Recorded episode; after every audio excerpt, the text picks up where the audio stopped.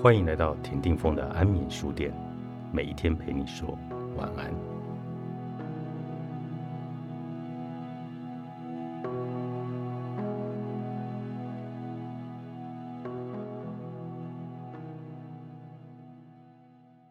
练习成为期待的自己。如果我们能够希望走路，却忆起自己最多只能用爬的，那我们还会走路吗？如果我们希望能致富，却认为自己注定一辈子是穷光蛋，那我们还有可能变成有钱人吗？詹尼斯·维豪尔博士在《今日心理学》中的一篇文章中，分享了人类的某些特质，其中提到了我们常做出的跟预期不符的行为。因此，若我们真的想成功或希望戒掉某个习惯，但在内心深处却预期不会成真，最终很可能就会以失败收场。这并不是因为我们不想改变，而是因为我们的行为反映了内心与真实愿望相反的负面期待。很奇妙吧？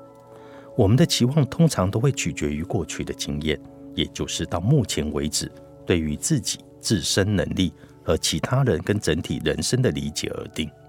不过，由于我们并不了解尚未发生的事。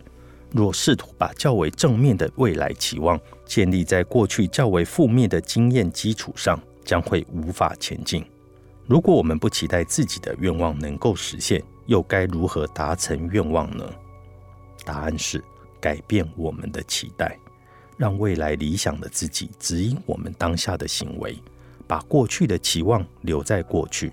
现在就来决定我们未来几天、几个月，甚至几年内。要怎么做才能够有崭新、与众不同、正向和令人兴奋的未来吧？下定决心，将希望与期待相互接轨，会使我们能一步步迈向成功。实行的步骤一：留意你目前对自己与他人的期待，并且思考过去的经验是如何塑造这种想法的。比方说，假如你预测考试成绩不会太好。就去思考是过去的哪些经验让你产生这种想法。第二，透过未来的自己打造崭新的期望。假如未来理想的自己能够实现愿望，那他们对自己可能有哪些期待呢？是以何种方式对待自己或他人呢？肯定或者否定了哪些经验？透过想象未来自己的想法，进而得知自己现在真正想要的事物。相信自己就能有一番作为。稍早我曾提到 Michael Jordan 和他似乎始终贯彻“做就对了”的想法，像是成功就对了，灌篮就对了，神奇的打败对手就对了。不过，如果要再更深入探讨的话，就会知道事实并非如此。